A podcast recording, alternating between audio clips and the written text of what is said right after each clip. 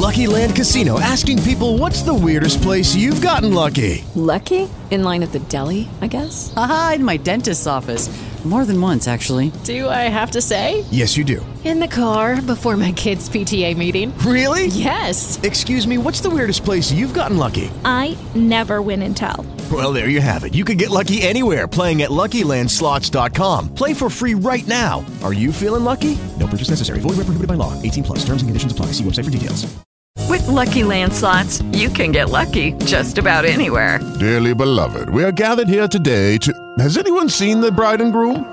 Sorry, sorry, we're here. We were getting lucky in the limo and we lost track of time.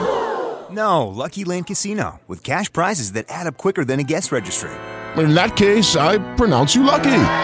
Play for free at LuckyLandSlots.com. Daily bonuses are waiting. No purchase necessary. Void where prohibited by law. 18 plus. Terms and conditions apply. See website for details. Agora. Salve, salve Band News. Com Felipe Moura Brasil, Fábio França e Débora Alfano.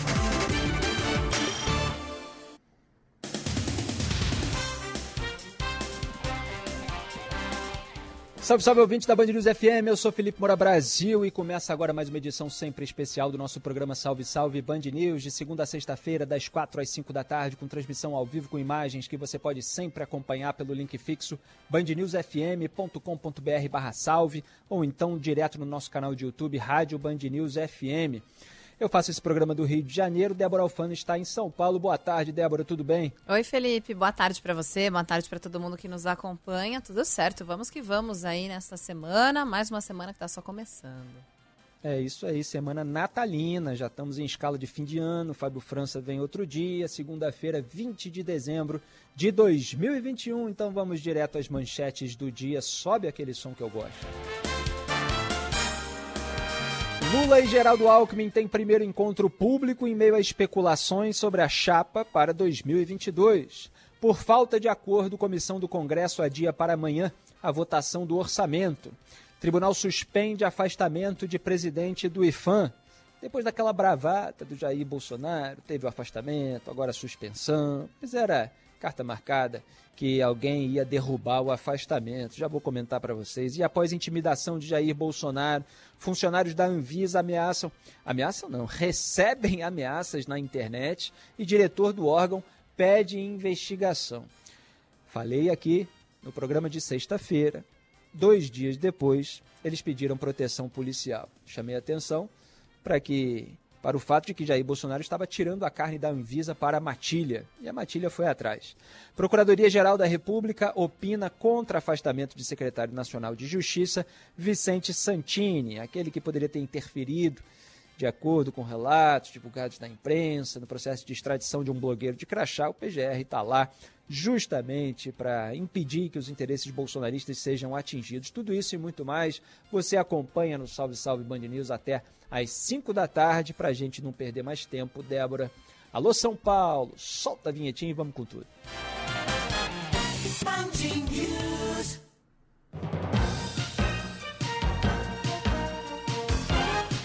Band Eleições, na Band News FM. O ex-presidente Lula e o ex-governador de São Paulo, Geraldo Alckmin, fazem a primeira aparição conjunta em público em meio às articulações para a formação de uma chapa para concorrer à presidência no ano que vem. Esse encontro entre o petista e o ex-tucano ocorreu durante um jantar na capital paulista, promovido pelo grupo Prerrogativas, formado por juristas e advogados. Entusiastas da chapa viram no evento um avanço para a formalização da união entre os dois, que só deve ser anunciado mesmo no início de 2022, segundo a nossa colunista Mônica Bergamo. Em discurso de 42 minutos, Lula minimizou as trocas de farpas entre ele e Alckmin no passado e falou que uma definição para a eleição vai sair de um acordo entre os partidos dos políticos. Eu tenho que respeitar o Alckmin, que o Alckmin deixou o PSDB, ele ainda não tem partido filiado, ele vai se filiar a um partido político. Eu não sei qual é o partido que ele vai se filiar. E quem vai dizer se a gente pode se juntar ou não é o meu partido e o partido dele. Então nós temos que ter paciência. Nada acontece para o vice antes de acontecer para o presidente. E ao portal jurídico Migalhas, Geraldo Alckmin falou que a palavra do momento é esperança. Olha, a palavra é esperança, né? Esperança de fortalecer a democracia, que é um valor fundamental, retomada da atividade econômica, emprego, renda, diminuição de desigualdade, é, cuidar daqueles que são mais desfavorecidos, enfim, é esperança. É, o Geraldo Alckmin também falou que é hora de grandeza política, né? Para além desse papo aí de que é hora de união. Essa união é bastante ilustrativa daqueles que foram apontados pelos delatores da Odebrecht como beneficiados pelo departamento de propinas da empreiteira. Aquele departamento que agia em troca de vantagens que tornavam desleal a concorrência da empreiteira com empresas avessas a práticas não republicanas. Então, o próprio Marcelo Debrecht mostrou que o Lula tinha o codinome amigo, né, na, naquele departamento. Inclusive, você tinha até derivados desse codinome, como amigo do meu pai, né, que era o Lula, que era amigo do pai dele, Marcelo Odebrecht, que é o Emílio Odebrecht.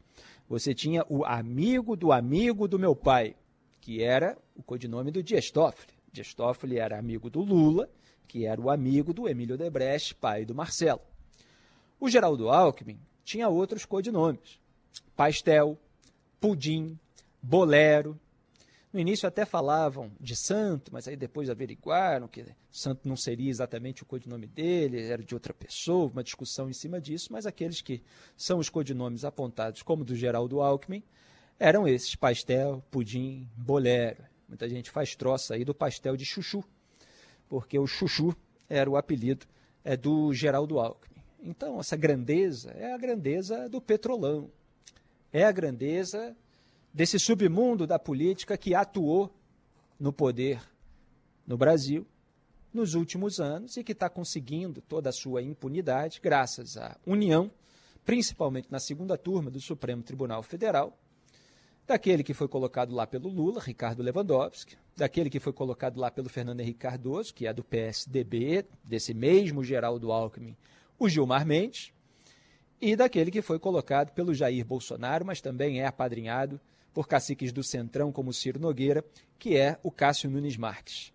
Ricardo Lewandowski, Gilmar Mendes e Cássio Nunes Marques são três votos que formam maioria numa turma de cinco ministros. Em geral, Luiz Edson Fachin fica vencido.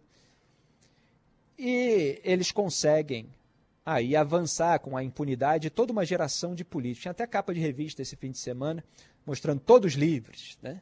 E não são só é, Lula, Aécio Neves, tá? agora já chegou a Eduardo Cunha, Sérgio Cabral, aquele pessoal que nem tem padrinho direto, mas que foi alvo aqui é, no Rio de Janeiro, inclusive, e você tem o juiz da Lava Jato no Rio, Marcelo Bretas, contra o qual Gilmar Mendes atua, como vem atuando politicamente, inclusive, em declarações hoje até, é, contra todos aqueles envolvidos na Força Tarefa, fazendo acusações graves, hein? Hoje ele estava fazendo acusação grave de que queriam usar dinheiro para depois campanha eleitoral. Ele faz um, um, um, sabão, uma, é, uma declaração absolutamente anacrônica, né? tentando usar o que acontece hoje publicamente, ao contrário dele, que faz política de toga, né? É, para legitimar uma narrativa que ele cria sobre o que aconteceu é, lá atrás e que nem sequer foi adiante e fica aí absolutamente intocável.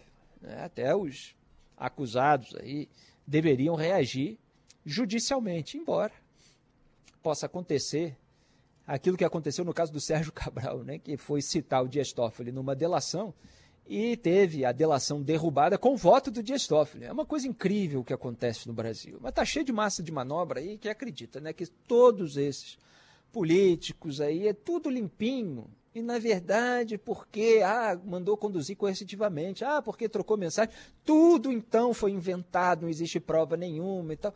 Quer dizer, é um nível de ridículo, mas que tem muito porta-voz. Os porta-vozes estão todos aí, atuando no mercado da comunicação, inclusive. Então está aí a junção de Lula e Geraldo Alckmin, Alckmin que foi atingido pela Lava Jato Paulista, que acabou toda derrubada, como eu disse que ia acontecer, inclusive, ao longo dos últimos anos, inclusive nesse programa, logo que cheguei, falei, olha, quando chegar a vez dos tucanos, você vai ter o voto do Ricardo Lewandowski e de outros ministros da segunda turma. Veio então o Cássio Nunes Marques, porque o Gilmar Mendes estava ajudando ali os petistas e o Lewandowski, obviamente, iria ajudar o Gilmar a blindar os tucanos. E é exatamente isso que está acontecendo. Até o Eduardo Azeredo, do Mensalão Tucano, teve seu caso transferido para a Justiça Eleitoral, que é uma mãe que não pune ninguém. Então, eles criam regras no meio do jogo e aplicam todas essas regras para trás. Se essas regras fossem levadas em consideração por aqueles que estavam investigando e julgando esses políticos, tudo seria anulado, porque eles iam dizer que não eram aquelas regras que estavam em vigor. Então, não há caminho pelo qual seja possível condenar no Brasil aqueles que são muito poderosos e que, obviamente, têm ali a sua ascendência sobre tribunais superiores. Não acontece. E é esse estado de coisas que está sendo apontado aí por algumas pessoas é, no próprio debate político, já que há pessoas que não querem nem Lula nem Bolsonaro. Então, o Lula quer tirar também o Geraldo Alckmin, para além é, da necessidade dele de ganhar maior, mais pontos em São Paulo, onde o Alckmin teve uma gestão administrativa ao longo de vários mandatos. Ele quer também tirar o maior concorrente do Fernando Haddad ao governo do estado de São Paulo. E o Alckmin está se prestando a esse papel, mesmo tendo apontado que o Lula queria voltar ao local do crime, que é, o Lula, enfim, participou aí de todo esse processo que rendeu o maior esquema de corrupção da história, o esquema de corrupção da Petrobras, e do qual a Operação Lava Jato, tão demonizada hoje por toda essa turma, recuperou 14 bilhões de reais, 4 bilhões dos quais já foram é, reavidos, processo de repatriação, porque você tem dinheiro no exterior e tal, e 10 bilhões que ainda precisam ser de onde veio esse dinheiro? Esse dinheiro veio de ladroagem, esse dinheiro veio de sobrepreço, de superfaturamento de obras. Obras tocadas por empreiteiras, construtoras, que para faturar bilhões em contratos públicos pagavam propina para os agentes políticos e para aqueles diretores que estavam lá no seu departamento na Petrobras, mantidos por indicação política de partidos, para fazer exatamente isso, que foi aquilo que foi demonstrado pelas investigações e que agora todos eles querem varrer para debaixo do tapete. Geraldo Alckmin teve os seus entreveros, as suas brigas e, e fogueiras das vaidades com João Dória. E ele perdeu espaço no PSDB. Ele ficou com 4% dos votos na eleição de 2018, teve é, uma campanha tocada de maneira completamente equivocada. Mas o Lula acredita que tendo é, esse, esse espaço aí mais em direção ao centro, né? porque a gente está falando aqui do PSDB, os velhos caciques do PSDB são tradicionalmente de centro-esquerda, apesar de toda a demonização que o petismo fazia e não vai fazer mais, de que o PSDB era direita, ligada à ditadura militar. Depois veja aí Bolsonaro, né, que supostamente estaria mais à direita. nenhum desses conceitos está muito correto. Né? E aí os tucanos acabaram esquecidos, assim como representantes dessa ala demoníaca e tal. Mas o petismo apontava os tucanos como suprassumo do neoliberalismo de direita, autoritário, piriri pororó. Sempre foi a propaganda deles. Agora está lá juntinho. Assim como o Bolsonaro atacava o Centrão e agora está lá juntinho. E eles querem posar exatamente disso, que são capazes do diálogo contra os neofascistas que estão aí. E aí é, falam, obviamente, no Jair Bolsonaro e em outros, né?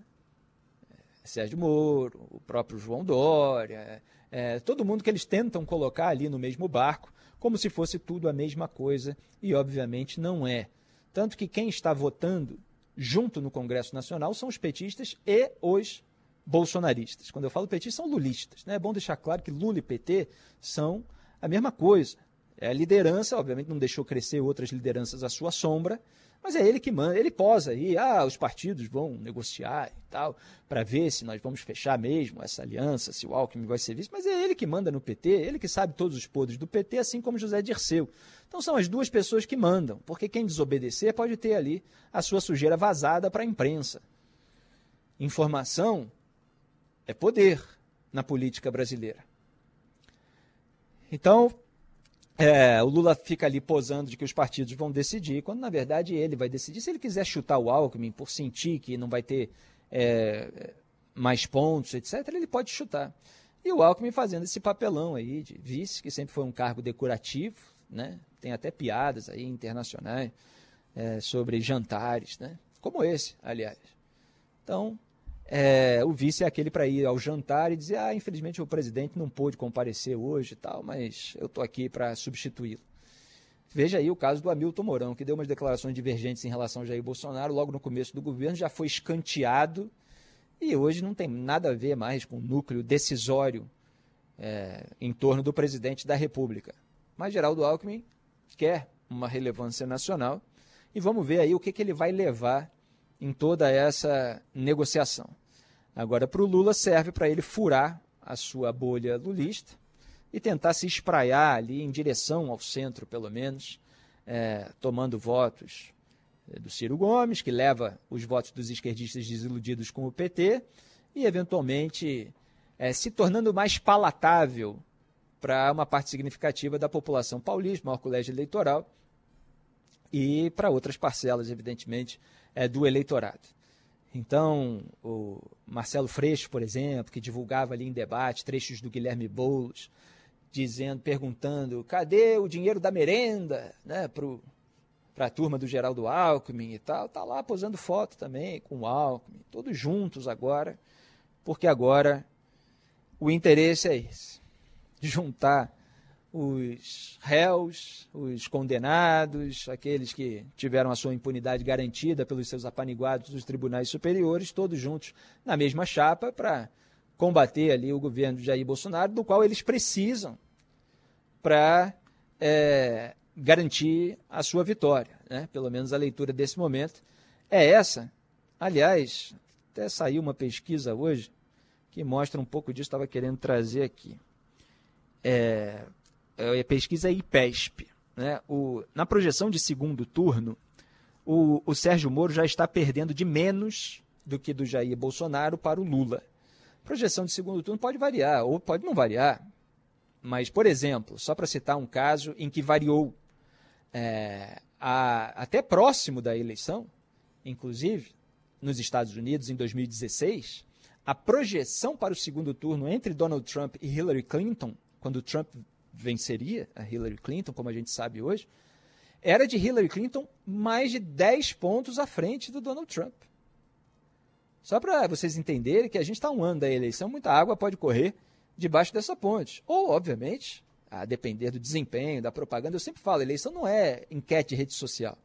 Então vai depender de resiliência, habilidade, responder ataque, é, comunicação com o povo, etc. Só estou dizendo que os cenários eventualmente mudam, como mudou nos Estados Unidos no caso do Trump. A projeção era que a Hillary ganharia, ganharia com folga. E eu dizia lá, ó, não e tal, porque é, via ali no debate público americano toda uma decepção com aquele establishment no momento e a mensagem do Trump cada vez mais entrando pelo país. Então já, o Jair Bolsonaro já está atrás do Sérgio Moro na projeção do segundo turno. E você tem mais um dado importante nessa pesquisa, e é um dos motivos pelos quais o Lula está se juntando com o Alckmin, por isso que eu estou relacionando. Porque ele teme esse crescimento de uma terceira via. É que 33% dos entrevistados admitem trocar de candidato. Então, quer dizer, tem 33% desses votos totais aí que são fluidos. Quer dizer, no momento eles estão com determinado candidato, mas pode ali na frente estar com outro. Então, se alguma liderança crescer e capitalizar, absorver o voto útil a partir do momento que Jair Bolsonaro desidratar, se isso acontecer cada vez mais, porque na verdade está desidratando, né? as pesquisas têm mostrado a desaprovação cada vez maior. Teve uma hoje até que bateu o recorde de desaprovação do governo Bolsonaro. Então, se ele for desidratando e a terceira via é, se aproximar dele numericamente, essa liderança de terceira via pode absorver aquele voto útil, que é mesmo das pessoas que não são tão fiéis, que não gostam tanto, etc., mas que querem derrotar o candidato adversário. Então, o, o, o anti-bolsonarismo, ele, de certa forma, encobriu o antilulismo. Mas se o Bolsonaro cai muito, esse antilulismo ele pode voltar se for bem explorado por uma liderança de terceira via. Estou dizendo isso porque é a estratégia dessas pessoas e é o cenário que se coloca nesse momento. É claro que vai vir aí turbinada no Auxílio Brasil e tal, que pode manter vivo o Jair Bolsonaro. Mas esse é o cenário que preocupa tanto o Bolsonaro quanto o Lula, que é o Bolsonaro em queda vertiginosa. Então, é mais ou menos isso o cenário que a gente vive nesse momento. Vamos em frente, Débora. A movimentação política do ex-ministro José Dirceu nos últimos meses tem incomodado os membros da direção do PT. Só neste semestre, o político visitou 11 estados e se encontrou com pelo menos um governador não petista, o paranaense Ratinho Júnior, do PSD. Além disso, José Dirceu conversou com integrantes de diretórios estaduais do PT e políticos de outros partidos, como o PV, que discutem o apoio a Lula na eleição presidencial do ano que vem. Internamente, segundo o jornal O Globo, a avaliação é que o ex-ministro resiste em deixar a função de articulador político que exerceu nos governos Lula e Dilma, até ser pego no escândalo do mensalão e na Operação Lava Jato. Apesar do incômodo com as movimentações de Dirceu, as lideranças do PT preferem não confrontá-lo publicamente. Claro. É isso que eu estava explicando agora há pouco. José Dirceu faz o que quer dentro do PT. Pode até haver um incômodo real de algumas pessoas ali que gostariam de mandar mais do que ele, mas até elas próprias são covardes e amarelonas e sabem muito bem que não podem confrontá-lo. Não é nem que elas não queiram. Ah, veja bem, é alguém que já prestou grandes serviços aqui a, a esse partido, então vamos confrontar, vamos tentar vencer aqui na batalha da rivalidade interna, em, na subida da escala hierárquica. Nada, eles não podem. José Disseu sabe tudo. Ficou caladinho quando esteve preso.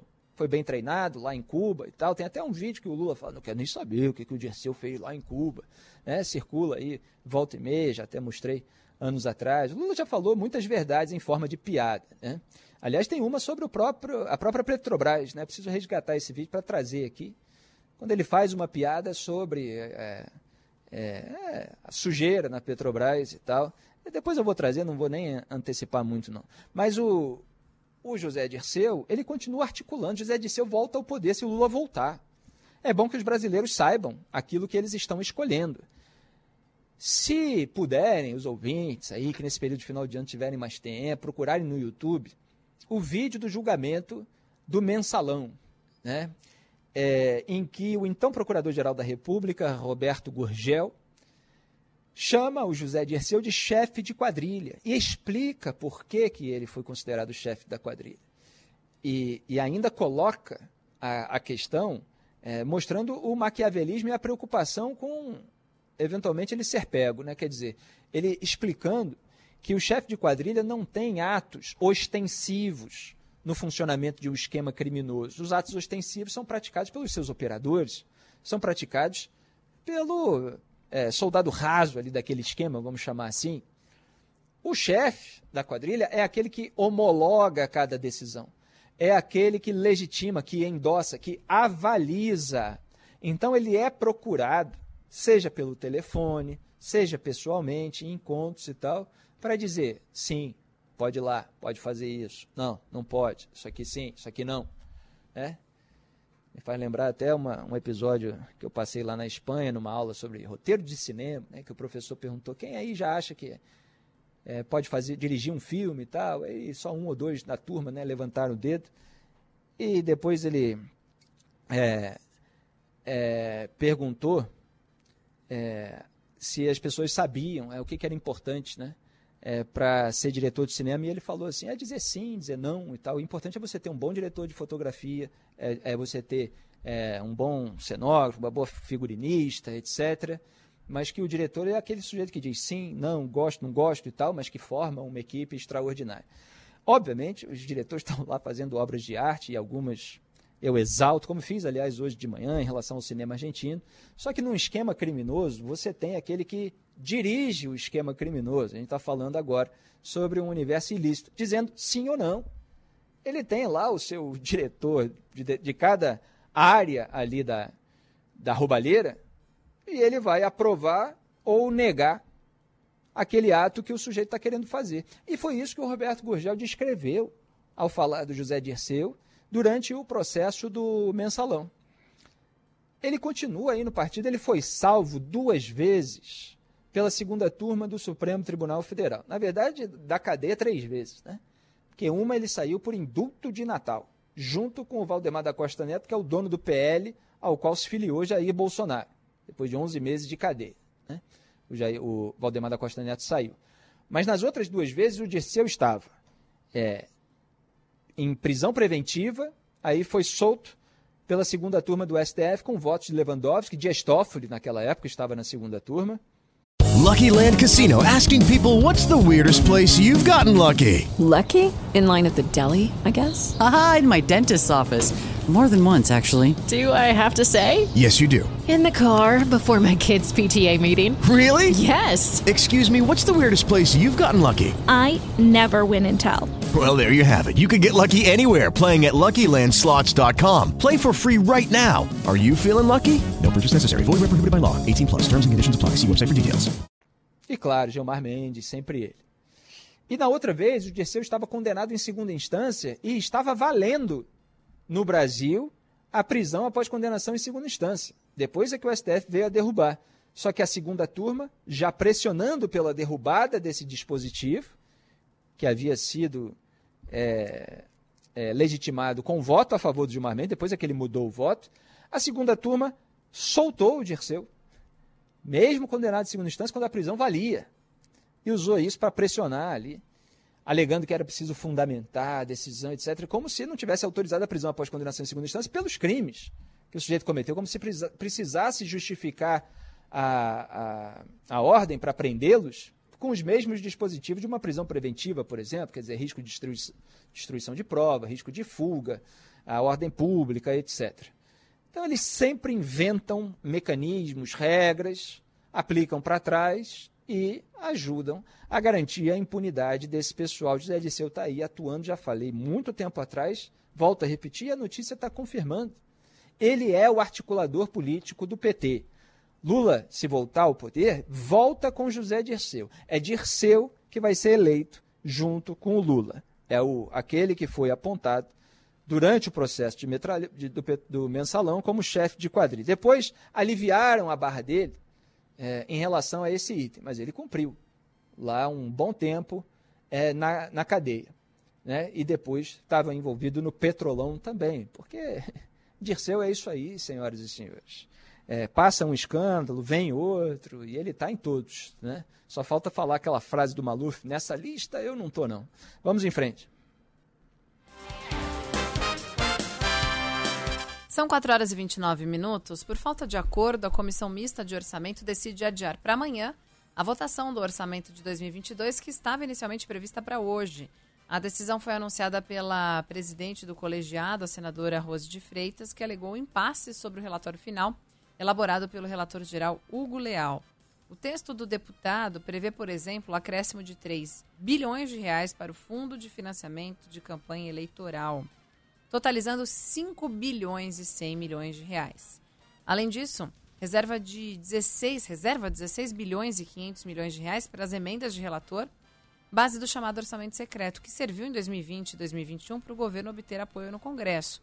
O deputado Hugo Leal rejeitou o pedido do presidente Jair Bolsonaro para incluir um reajuste aos policiais federais, que teria um custo de 2 bilhões e 860 milhões de reais, de acordo com o Ministério da Economia. É bom que os policiais enxerguem aí que a turma do Bolsonaro ela está mais preocupada com a classe política do que com o reajuste salarial desses servidores, né? aliás, de todos. É, então você vê aí essas verbas bilionárias que são usadas pelos políticos para fins eleitoreiros, quando não para desvios, e a gente tem que cobrar sempre dos órgãos de controle e fiscalização a vigilância que eles não têm feito, né, salvo alguma exceção, como no caso do deputado federal Josimar Maranhãozinho, foi flagrado com maços de dinheiro, era um núcleo da Polícia Federal ali atuando. Mas a gente vê toda a condescendência que outros órgãos têm com essa geração da política. Né? Então você tem 16 bilhões e 500 milhões de reais das emendas de relator, que são o orçamento secreto, tá? Só para deixar claro. Aliás, é, vou aqui explicar cada caso. Né? Então, o orçamento secreto, ele teve a execução é, liberada pelo Supremo Tribunal Federal. O ministro Luiz Edson Fachin, que tem tomado decisões técnicas, né? volta e meia ele tem um ou outro deslize, mas ele tem tomado é, decisões técnicas, ele foi voto vencido mais uma vez. E no Supremo Tribunal Federal é sempre bom é, olhar os votos vencidos, né? porque geralmente, salvo alguns momentos de exceção, eles dizem mais verdade né, do que o resultado final, que é articulado nos bastidores por aqueles ministros que têm uma atuação política. Aliás, tem uma reportagem aí que saiu num jornal sobre o Alexandre de Moraes, o quanto ele virou um articulador político no Supremo Tribunal Federal, conversa com o Rodrigo Pacheco, presidente do Senado e tal, é, vê ali maneiras de reverter o conteúdo da liminar da Rosa Weber, ele atuou é, nisso. Mas o Edson Fachin mostrou lá, olha, não dá para liberar, e com todo cuidado, né, porque eles estavam extremamente solícitos em relação ao Congresso Nacional, mas falou, é, enquanto não houver transparência, o que não aconteceu ainda, não dá para liberar a execução. Só que o STF liberou, se fez de sons, né? como eu falei que ia fazer, escrevi artigos sobre isso que terminava falando que agora só falta o STF fazer de sons, depois fiz outros para explicar a mentira que o Rodrigo Pacheco e o Arthur Lira contaram, analisei aqui no programa, inclusive, inicialmente dizendo que não poderiam dar os nomes dos parlamentares que tiraram o dinheiro em 2020 e 2021. Depois fizeram um pequeno recuo, falando para o relator: ah, passa aí é, os nomes, se der, né? caso detenha. Lembra? Caso detenha ou então justifica a impossibilidade de fazê-lo. Quer dizer, se tiver qualquer coisa comprometedora aí, você justifica a impossibilidade e pronto. Então, quer dizer, nada vai ser é, desvendado aí é, sobre uma eventual sujeira que possa ter acontecido, porque eles criaram todo um esquema de proteção e falam lá no ouvidinho dos ministros do Supremo, sempre muito generosos com todo esse pessoal, né? Então, você tem aí 16 bilhões e 500 milhões de reais para o orçamento secreto e você tem agora 5 bilhões e 100 milhões de reais. Vamos ver se esse número vai ser realmente mantido, tá? O número que foi aprovado pelo Congresso nos últimos dias foi de 5,7 bilhões de reais. Falei aqui nesse programa que teria é, justamente um abatimento, pequeno abatimento, na comissão mista de orçamento no início dessa semana. Falei no final da semana passada. E é exatamente o que está acontecendo. Né? Ao contrário até do que diziam algumas é, notícias aí nos portais, que mostravam que ficaria entre 4 e 5 bilhões. Não, eles estão querendo muito, eles estão querendo mais de 5 bilhões.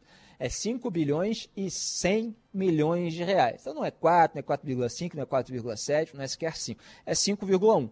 Ou seja, um aumento de 3 bilhões de reais em relação ao valor anterior, que já era absurdo. Eu contesto esse aumento desde que foi aumentado para 1,7 bilhão. Aí aumentou para 2 bilhões, para 2,1 bilhões e agora para 5,1 bilhões. Só para dar um ar aí de moderação. Então você tem aí gastos bilionários com a classe política. É isso que o povo tem que entender. E o fundão foi aprovado com votos de quem? Foi aprovado com votos do PT, e do PL do Jair Bolsonaro. No PT do Lula, de 51 deputados federais, apenas dois votaram contra. Então você tem aí 49 que endossaram na prática esse fundão. No PL do Jair Bolsonaro, apenas dois também, só que de 40 deputados federais, votaram contra. Então você tem 38 deputados federais do partido do presidente da República que votaram a favor desse aumento aí para 5,7 bilhões, não era nem 5,1. Então eles querem bilhões de reais para eles gastarem conforme o interesse eleitoral deles.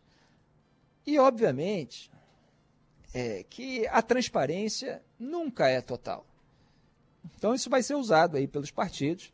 Os partidos com maior bancada ficam lá com mais de 600 milhões de reais para gastar num ano eleitoral para mentir, geralmente, para vocês, eleitores. Apesar de toda a propaganda digital que existe hoje, é, e que não tem um custo direto em impressão de material, você tem ainda muita impressão de material, porque esse país é continental e eles precisam ir lá mostrar para as pessoas e tal. Então, é aquele dinheiro indo para a gráfica. Às vezes a gráfica é fantasma, a gráfica não tem estrutura para produzir o material, no entanto, ela está lá registrada e o dinheiro está indo para ela, sabe-se lá onde vai parar esse dinheiro. Né? Então você tem esses casos de empresas que dão lá uma nota como quem prestou um serviço e não necessariamente o serviço é comprovado. Ou seja, você tem aí uma possibilidade de uso desse dinheiro para enriquecimento ilícito de políticos e aliados. Como é, aconteceu aí, pelo menos de acordo com a acusação feita pela polícia, no caso do Josemar Maranhãozinho, né, que usava dinheiro da emenda, num esquema ali envolvendo várias prefeituras do seu estado, e essas prefeituras pagavam a empresas de aliados e familiares dele, e aí, dentro dessas empresas, essa turma ligada a ele retirava o dinheiro, sacava e entregava para ele. Então, quer dizer, aquele processo que deveria financiar alguma coisa de interesse público, no fundo está financiando esse pessoal. E quando está é, financiando ali serviços, está simplesmente é, zelando para que o parlamentar seja reeleito e mantenha o foro privilegiado. Então é isso que está aí nesse orçamento e a gente ainda vai monitorar as consequências.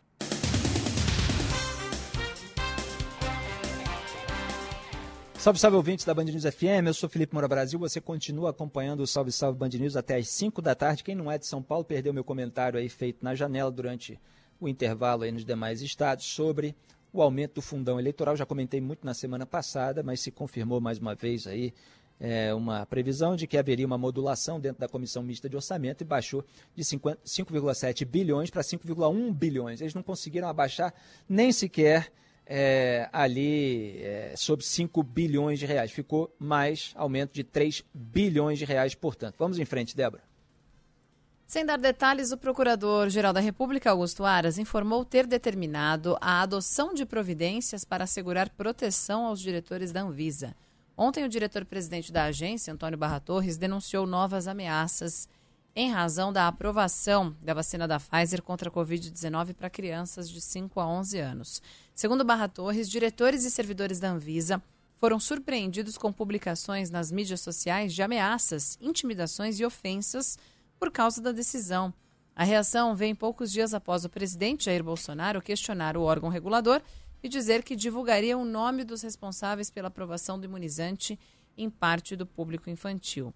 A Anvisa pediu que as ameaças sejam investigadas, encaminhando ofícios à Polícia Federal, ao Gabinete de Segurança Institucional, ao Ministério da Justiça e à Procuradoria-Geral da República.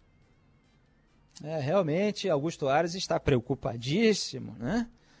Tomou aí, anunciou providências para proteger diretores da Anvisa ameaçados ameaçados porque o presidente que o indicou ao cargo, ele atirou a carne da Anvisa à sua matilha, como eu disse aqui no programa, ao discursar cobrando que fossem revelados os nomes dos técnicos responsáveis por aprovar a vacinação em crianças. E ele, obviamente, achando isso assim uma coisa horrorosa. Nós estávamos lembrando aqui no programa local como as crianças no Brasil, né, não só aqui no Rio de Janeiro, são vacinadas desde cedo. Né? Nós temos marcas de vacina no braço, inclusive, vacinas que durante determinado período eram até obrigatórias. Isso não quer dizer também que o Estado vai na casa da pessoa conduzir coercitivamente a se vacinar. Nunca existiu isso. Da mesma forma, o voto é obrigatório, ninguém faz isso. Né? Porque, eu digo isso porque eles distorcem todos os conceitos. E rendeu até uma esquete de humor né, que eu estava vendo aí, o humorista falando que, olha, desde que a gente nasce que é vacina, vacina, vacina, e aí se previne aí contra uma série de doenças. Né? O Brasil tem essa tradição da vacinação eficaz.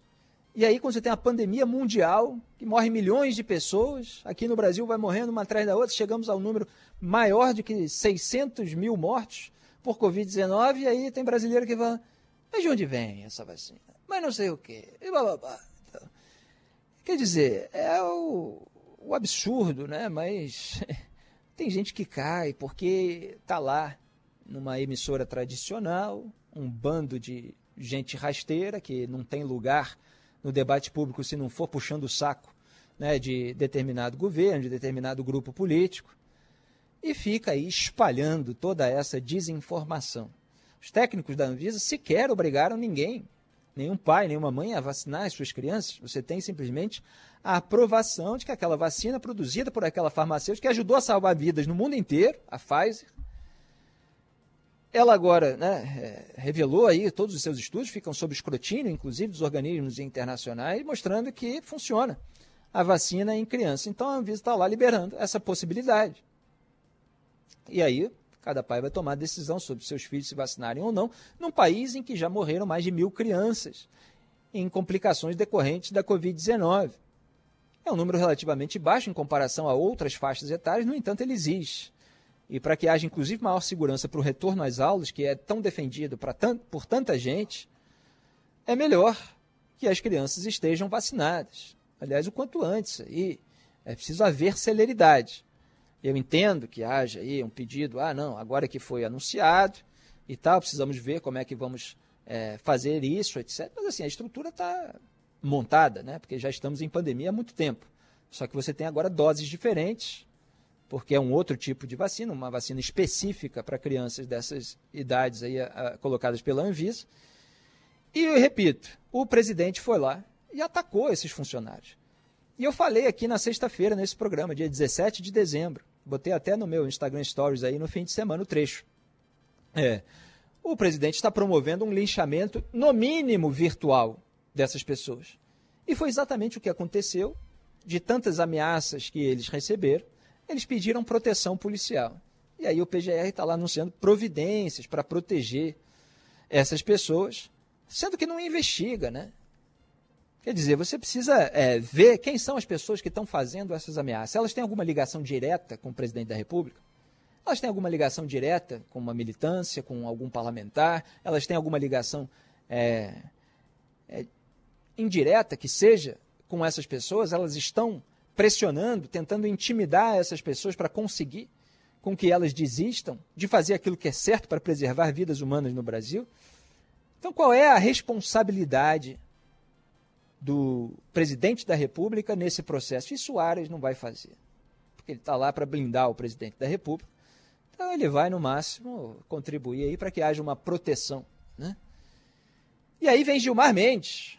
Olha só, o homem que mais ataca os outros no país, né? Ele vai lá, ataca verbalmente, que eu digo?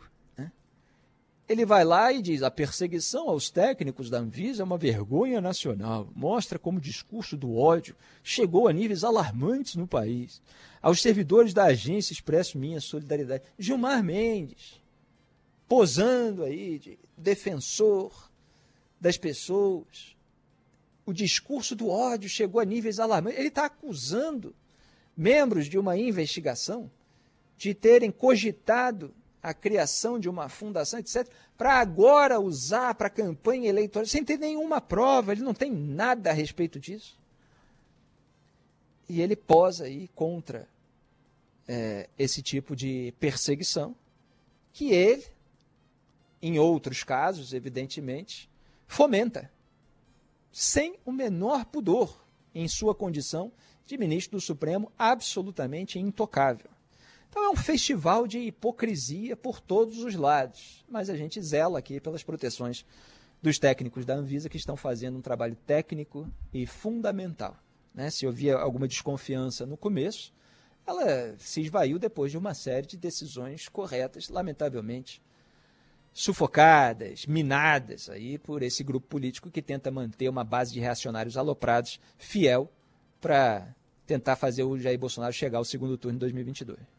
E aí o ministro da Saúde não colabora muito, né, Felipe? O ministro Marcelo Queiroga Nada. disse que a pressa é inimiga da perfeição em relação à vacinação das crianças contra a Covid-19. Segundo ele, abre aspas, os pais terão a resposta no momento certo, sem assodamento, fecha aspas. Na semana passada, a Anvisa aprovou a vacina da Pfizer, como a gente falava agora há pouco, né, para essa faixa etária de 5 a 11 anos, só que o governo ainda não se manifestou sobre quando os imunizantes começam a ser aplicados ou não. O que o Ministério da Saúde anunciou foi uma consulta pública até o dia 5 de janeiro e uma audiência pública no dia 4 a respeito da vacinação no público infantil. Ministro do STF, Ricardo Lewandowski, aceitou um pedido da Advocacia Geral da União estendendo até 5 de janeiro o prazo para o governo oferecer informações complementares sobre o Plano Nacional de Imunização e a inclusão desse público infantil. Pois é, era o que eu estava falando, que haja aí é, um, um prazo maior para é, que se veja a estrutura, a distribuição, é, que se dialogue com as autoridades locais, estaduais, municipais, etc., para ver como essa etapa vai ser feita, isso é plausível. Tudo bem que Lewandowski está disposto aí a ajudar esse governo, porque quer, obviamente, que Jair Bolsonaro concorra aí em 2022. Afinal, Lula quer é, vencer um Bolsonaro desidratado. Se o Bolsonaro se desidratar demais, pode crescer uma outra liderança. Então, o Lewandowski também não vai atuar pela derrubada aí do Jair Bolsonaro. Mas há algum, alguma lógica né, em se dar um prazo maior. O que não há é em várias declarações do ministro da Saúde, Marcelo Queiroga, que está fazendo todas as vontades do presidente, é, incorrendo nesse discurso de reacionário aloprado, porque ele quer ser eleito em 2022 também. Né? Nem me lembro mais se ele vai, se, se ele já decidiu, se vai ser candidato ao Senado, ao governo do estado dele, mas ele vai disputar a eleição e ele está querendo o apoio do Jair Bolsonaro, ele conta com isso. Vamos ver se a população local vai acabar elegendo esse sujeito que se dispõe né, a, a distorcer o papel da medicina é, em prol de teorias conspiratórias. E mesmo quando ele se pronuncia, como ele tem que ficar ali numa certa corda bamba, acenando para um lado, afagando o outro, ele faz a coisa de uma maneira atropelada. Né? Então ele falou assim, por exemplo, o principal é a segurança. No ano de 2021, considerando o pico, onde houve 4 mil óbitos, crianças de 5 a 11 anos, menos de 150 óbitos. Ele está falando de um período específico, né? ele não pegou aí 2020, que é já para diminuir o número de propósito. Né? É, e aí ele fala assim, não que eu esteja menosprezando, cada vida é importante. Quer dizer, ele menospreza. E aí depois ele percebe assim que isso pode pegar e fala, não, não que eu esteja menosprezando. Quer dizer, 150 óbitos de crianças de 5 a 11, podia ser só um. E já era grave. E o governo, se tiver ao seu dispor vacinação, para que os pais escolham se vão é, vacinar seus filhos ou não, deveria é, dispor aí para a população isso. Se há o risco, se uma morreu. Mas não, 150 só no período que ele está citando para tentar minimizar o caso. E aí ele fala, não, não, não é que eu estou menosprezando e tal. Mas aí ele fala assim: os pais terão a resposta no momento certo, sem assodamento. Como sem assodamento? É preciso acelerar, não é que é, vai ser destrambelhado, mas você tem que mostrar que você está cumprindo é, todas as etapas com a maior celeridade possível dentro dos parâmetros de eficácia é, das suas ações. Então, assim, o discurso sai todo meio errado, porque é uma pessoa que precisa atender a, a dois senhores, né? A, a ciência e ao reacionarismo aloprado.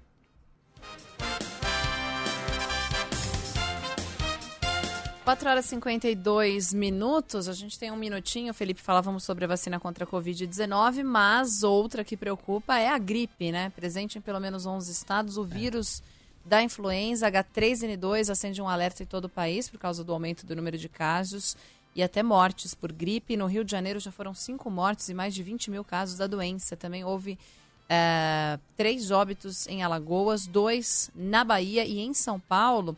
Só no hospital particular, particular Albert Einstein saltou de 63 para 1.472 o número de pacientes infectados com o vírus influenza da gripe. É, a gente está vivendo isso há muito tempo no Rio de Janeiro, parece que exportamos a São Paulo. E não é só o risco é, de óbito que é menor aí do que aconteceu na pandemia da Covid-19, mas também você tem a superlotação. Aqui no Rio, a gente enfrentou isso é, no noticiário no local, no nosso programa local.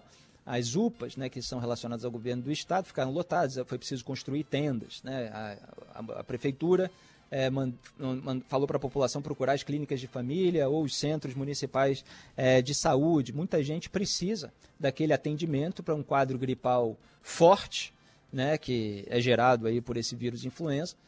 E é chatíssimo, né? As pessoas têm que deixar de trabalhar. Eu passei por isso. Você fica com uma leseira tremenda, né? Fica uns 10 dias ruim, depois semanas de tosse residual. É, então é melhor se vacinar. Eu me vacinei também e recomendo a todos. Band News FM.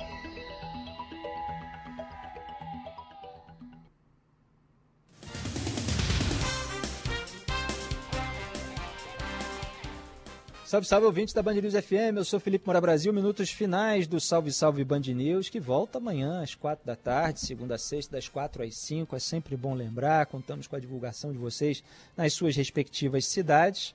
E Débora Alfano, o que, que se pode esperar do Natal, Débora Alfano? Fala alguma coisa aí.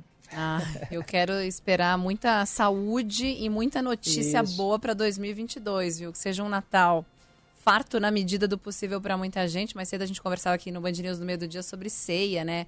O preço das aves, da carne, como tudo tá caro. Tem ouvinte que vai fazer churrasco e mesmo assim tá caro, né? Quem vai, enfim, não busca o peru, o chester.